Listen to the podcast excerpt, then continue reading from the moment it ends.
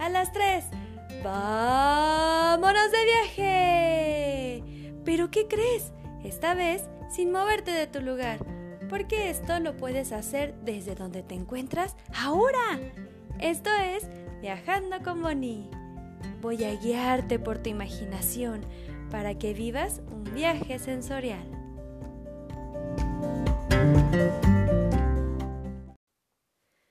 Por fin, ya estamos en Teotihuacán. Y nos reciben más plantas de nopal. ¿Las recuerdas? Esas plantas viscosas pero sabrosas. Vamos en nuestro auto y nos lleva a esas pirámides que vimos en la carretera. Y tenemos que pasar por este camino empedrado.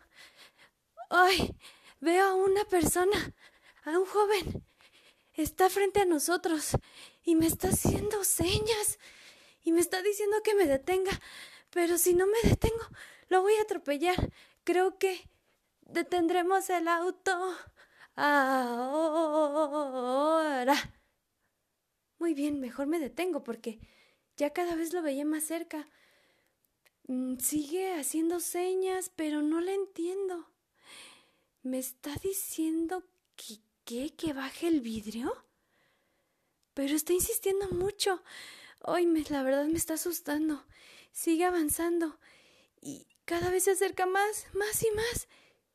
Y estoy viendo que en una mano está en su bolsa y la otra la tiene como levantada, como si me fuera a hacer algo.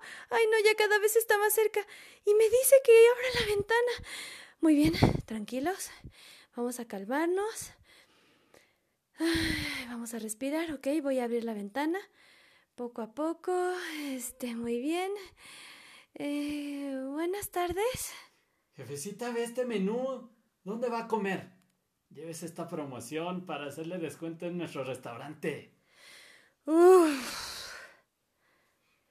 En este capítulo nos comenzaremos a adentrar en esta ciudad mágica para admirar las estructuras que predominaron y descubrir un poco sobre lo que se sabe de esta cultura.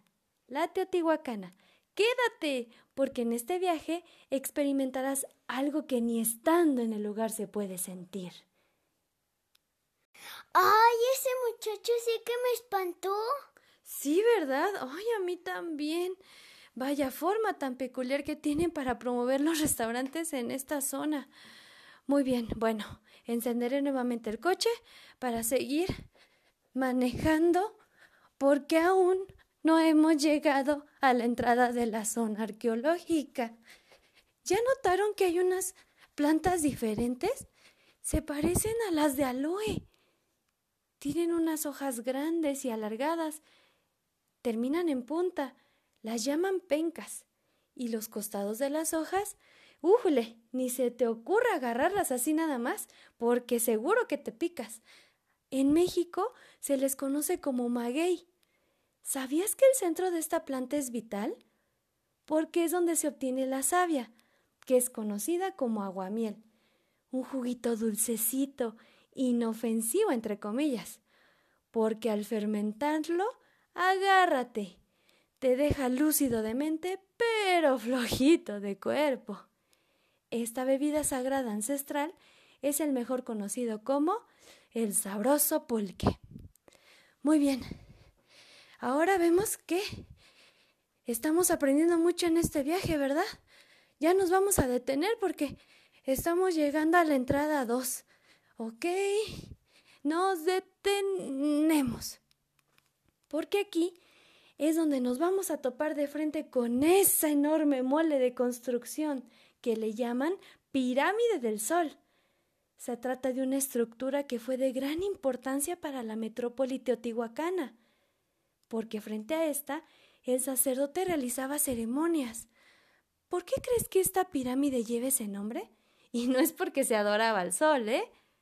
Entonces, ¿eso es lo que vamos a descubrir aquí? Así es. Por favor, bajen con cuidado del auto. Lleven sus sombreros, sus gorras y sus botellitas de agua. ¿Ya se untaron bloqueador? porque los rayos del sol no nos van a dejar en paz en toda la expedición.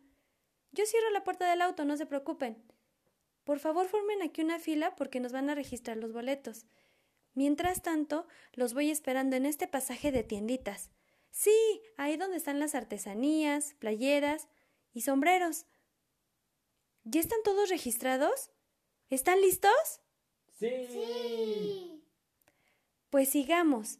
Después nos detendremos a comprar aquí. Ahora lo que queremos es llegar ya, ¿o no? Y ¡tatán!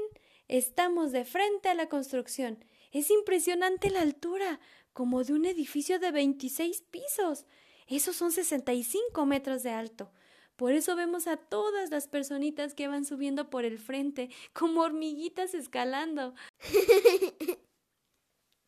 Todos mis zapatos están cubriéndose de tierra. Creo que ya hasta se me mete una piedrita. Bueno, no me voy a distraer. Estamos parados ahorita sobre una avenida ancha. Del lado derecho es tan larga que pareciera que llega hasta el horizonte. Fue nombrada por los aztecas como la Avenida de los Muertos. ¿Por qué? ¿Ahí caminaban los muertos? No realmente, es más bien por los montículos que se encuentran a los costados. Ellos creían que eso se trataban de tumbas. ¿Tumbas? Bueno, eso es lo que ellos creían.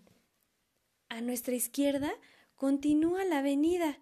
Y miren, al fondo otra pirámide. No es tan alta como la otra. Esa es la pirámide de la luna. Tiene una altura como de un edificio de 18 pisos, que son 45 metros de alto. Para ubicarnos, donde está esa pirámide es el norte, pero no se encuentra sola. Como si fuera un inmenso tsunami que terminaría cubriendo ese basamento, está un cerro atrás, el llamado Cerro Gordo, que en conjunto con la pirámide y el cielo completamente azul, hacen una postal que no se pudiese repetir en ningún otro lugar del mundo. Y ahora les pregunto, ¿saben por qué se le nombró pirámide de la luna? Y no es porque es un templo para adorar a la luna. A ver, si la pirámide del sol no se dedica al sol, ni la luna se dedica a la luna, ¿qué pasa? Tranquila, tranquila. Primero les platico de la palabra Teotihuacán. Es una palabra de la lengua náhuatl, la lengua que hablaban los aztecas.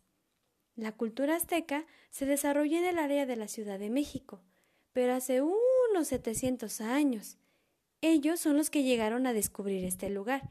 Desde entonces, y por lo bello e impresionante que les pareció, le nombraron Teotihuacán, que quiere decir lugar donde los hombres se convierten en dioses. Entonces resolvemos la duda. ¿Ya vieron que la pirámide del Sol está construida justo del lado donde sale el Sol? No es seguro que la hayan nombrado así por su ubicación, pero es un nombre muy adecuado.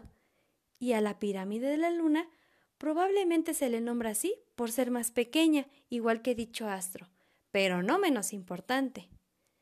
Mm, si realmente estas estructuras no se dedicaban a los astros que dijimos, entonces ¿a quién los dedicaron?